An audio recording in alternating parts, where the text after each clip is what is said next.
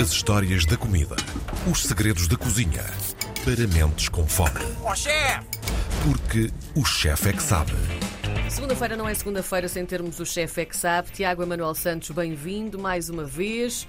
Joaquim Sarga Leal, bem-vindo mais uma vez. Bebe água, Joaquim, bebe água. Ele temeu-se, abriu a garrafa durante. Podes beber água à vontade. Nada obrigado. temas, estamos em Olá. direto, tudo acontece, é O a homem magia. está sequioso. Deixa-me só verificar se é mesmo água, porque essas sociedades entre o Joaquim e a Karina Jorge pode ser que dê aqui umas aguardentes aqui metidas no meio. Bom dia aos dois, mais uma Bom vez. dia. Bom Hoje dia, temos Karina. mais histórias para contar, não é? Vamos eh, comer bem. Temos, eu fiquei, fiquei aqui eh, até a indagar ao longo, ao longo desta semana eh, esta questão de o que é que seriam os, a visão do Joaquim sobre a cozinha portuguesa. Visto que já sabemos a visão do Joaquim com- sobre os clientes, não é? Sim. que é, que é muito fofinha. Quem não ouviu e tiver curiosidade pode voltar atrás e pode ir ouvir o nosso podcast em todas as plataformas digitais disponíveis. Que bem. E ah, hoje o Joaquim vai-nos falar de ah, o que é que ele acha da cozinha portuguesa como nós a vemos, ou o que é que é. Primeiro, esta pergunta que é logo muito tramada, não é, Joaquim? Que é o que é que é a cozinha portuguesa? Bom dia. Bom dia. Olá, obrigado por estar de volta. Pensei que nos primeiros dois episódios tivessem percebido. Nós somos tão existentes. Ah, vamos embora. Cozinha portuguesa. Cozinha por- portuguesa para mim é, é, basicamente é aquilo que eu tenho na minha memória. Ah, eu, eu, portanto, nasci em 77, ah, na altura em que o país ah, estava a entrar, na, a começar o projeto da União Europeia e não era uma altura que havia assim tanta coisa, que eu me recordo pequenino, até porque eu fui vivia para a França e só voltei aos 6 anos, se me recordo bem. Hum, e- então eh, eu recordo-me, as memórias que eu tenho é, é comida de tacho. A comida de tacho é coelho, é, é lebre, é javali, porco, eh, muito frango.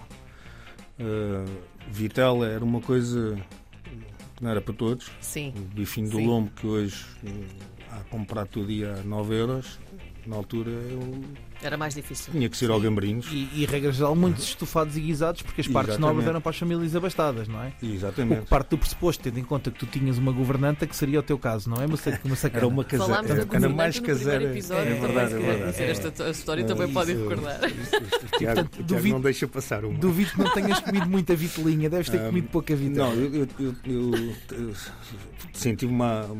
Venho de famílias eh, privilegiadas, muito, trabalhadoras. O meu avô era muito, muito pobre, eh, do lado materno. Do lado paterno era um, um- era um funcionário do Estado. hum, portanto, não, eu não me posso queixar. Eu tive uma, uma boa vida. Ainda tenho uma boa vida. Mas agora gosto de pensar que veio do meu esforço. Uh, no entanto, o meu, avô- o meu avô materno, apesar de, de ter se tornado um, um homem de muito sucesso, uh, era um homem que gostava muito de, de parar às 5 da manhã, ir para a caça, comer uma bifana e beber um copo branco e um café ao lado do- dos outros caçadores. Era o fetichismo da comida, não é? É, como eu, eu, eu sempre fiquei com a ideia, como ele passou fome e era muito pobre quando era novo, que para ele o importante é que a mesa tivesse Farta. em, em- quase em exagero. Eh, e de tudo. E de tudo. Eh, Mas, mas, por exemplo, o que é que vocês comiam num domingo normal? Que era o dia de família, não é? Que, que ninguém trabalha. Podia ser tudo desde um, de um peru a um- uma perna de borrego. Um- mas um peru como, Joaquim?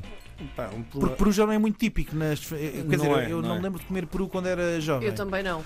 E nós, e nós eh, temos eh, praticamente a mesma idade. Eu não me lembro de, de ser assim um peru. Sim, apesar de eu estar muito mais bem conservado. que- Estás muito queria melhor do notar. que eu. É verdade. Mas sim, temos mais ou menos a mesma idade.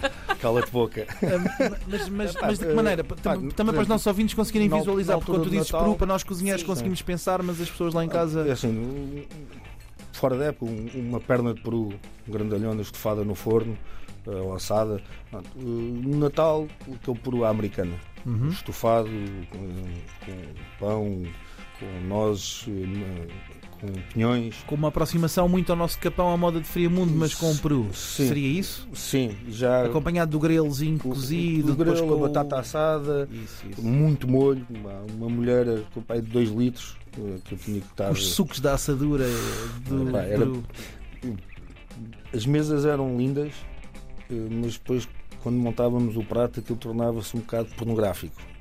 Sim, e tu gostas de peru, João? Pe- peru Joaquim, desculpa. Pá, gosto, gostava daquele peru. Pronto, é só para fazermos este clipe e mandarmos para o Brasil, que eu acho que pode ser.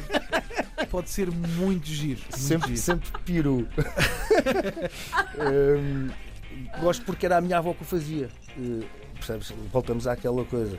Hum, e então, as recordações que eu tenho, ah, os a, a- a melhor refeição que eu me lembro de fazer até aos 18 anos foi uma vez que fui passar o fim de semana à quinta, tinha pai 14 ou 15 anos, e a minha avó deixou-me com, com- na altura tinha ovelhas, deixou-me com o pastor, tinha um- uma casota, e eu, o verão, ia acampar com, com o pastor. E, e o gajo eh, matou uma lebre, uma, uma lebre, exatamente. Andava de caçadeira e tal, Ok. matou uma lebre, mete, um- faz um lume de chão, puxa um- uma amalga, ali para cima, uma cebola, um alho, toma, toma, toma, uma batata. E eu ali sentado a olhar para aquilo, despiu o pijama à lebre, né? como ele disse, agora Uhum. vamos tirar o pijaminha à lebre, não, partiu tudo lá para dentro, tivemos ali 20 minutos e a seguir uma canja de lebre. E eu não me recordo de alguma vez ter comido alguma coisa tão boa na minha infância. Se calhar é, é o, não é ali, ver O fetiche do produto ser feito ali muito. Tens os pirilampos e tens um céu estrelado e Sim, tá- sim, parece quase um episódio do Brokeback Mountain. foi, foi- Sim. e- e sabes que já, já contei isto várias vezes e fica sempre assim na minha cabeça um toque de pá, se calhar Faltou-me um chapéu do cowboy. foi um bocado estranho um menor ficar com um pastor no meio do campo. Mas não, foi, correu tudo bem. Mas isso é uma recordação que para mim. Eu já tentei replicar esta sopa e não consigo. Engraçado. Percebes? Que E o homem a única coisa que giro. trabalhava era com uma navalha. Que giro. Não, eh, eu depois em off posso explicar porque é que não consegues fazer igual. Mas de qualquer forma, que eh, essa cozinha portuguesa, eh, o que estás a dizer é que tem muito a ver com esta materialização daquilo que cada um de nós comia na sua infância. Então podemos assumir, e isto se calhar é uma frase, é um, é um stretch aqui, um esticar muito, pelo menos com o Joaquim, porque eu sei que o Joaquim é um bocadinho mais radical nesta definição da cozinha portuguesa. Podemos assumir que, tendo em conta esta polifonia e esta abrangência generalizada de produtos que nos chegam de diferentes latitudes, que uma nova cozinha portuguesa se está a formar hoje, que não tem por base a cozinha de escassez de outrora? Eh, acho que sim.